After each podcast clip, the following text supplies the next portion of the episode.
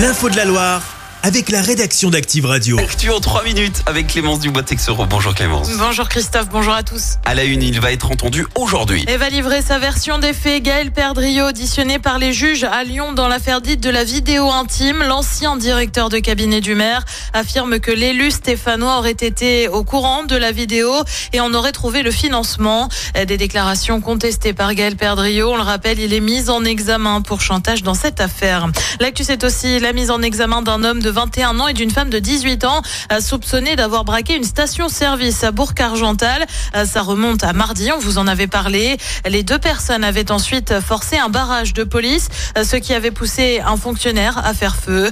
Selon le progrès, les deux suspects ont été placés en détention provisoire. Ils vont être fixés sur leur sort aujourd'hui. Les policiers mis en cause dans l'affaire Théo attendent le verdict de la cour d'assises. Ils sont soupçonnés de violence envers le jeune homme lors de son interpellation à Aulnay-sous-Bois en 2017. L'avocat général a requis des peines allant de 3 mois à 3 ans de prison avec sursis. Les restrictions pour les poids lourds levées. Sur la 89 et sur la RN7, les plus de 7 tonnes 5 étaient interdits à la circulation hier en raison de la neige et du verglas. La Loire est désormais en vigilance jaune. La circulation peut encore être délicate dans les monts ce matin en raison de températures négatives et de la présence de plaques de verglas. Soyez prudents sur la route.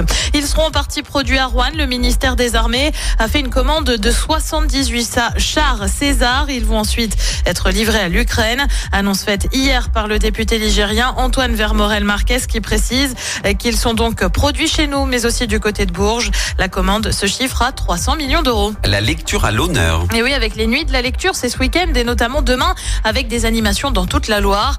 Du côté de la médiathèque de Tarentaise, on retrouve notamment des quiz ou encore des tatouages éphémères et la découverte de livres du XVIe siècle.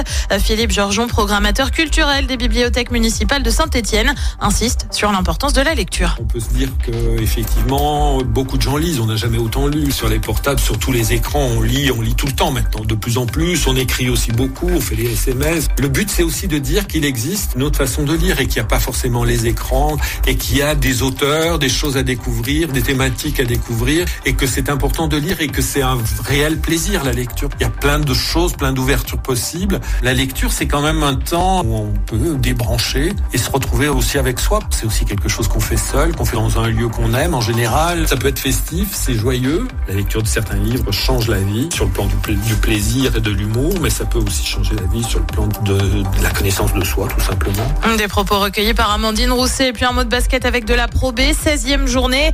Saint-Chamond se déplace pour affronter le Stade Rochelet. Le coup d'envoi, c'est à 20h ce soir. Pour la bête click Elite, il faut plutôt attendre demain. La chorale reçoit Saint-Quentin à 16h. Un match à suivre Active. Le 101.6 avec les commentaires de Fabien Zaghini.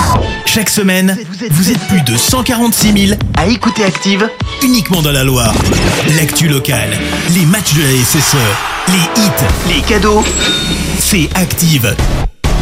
Source Médiamétrie, IR local, habitude d'écoute en audience semaine dans la Loire des 13 ans et plus, de septembre 2021 à juin 2023.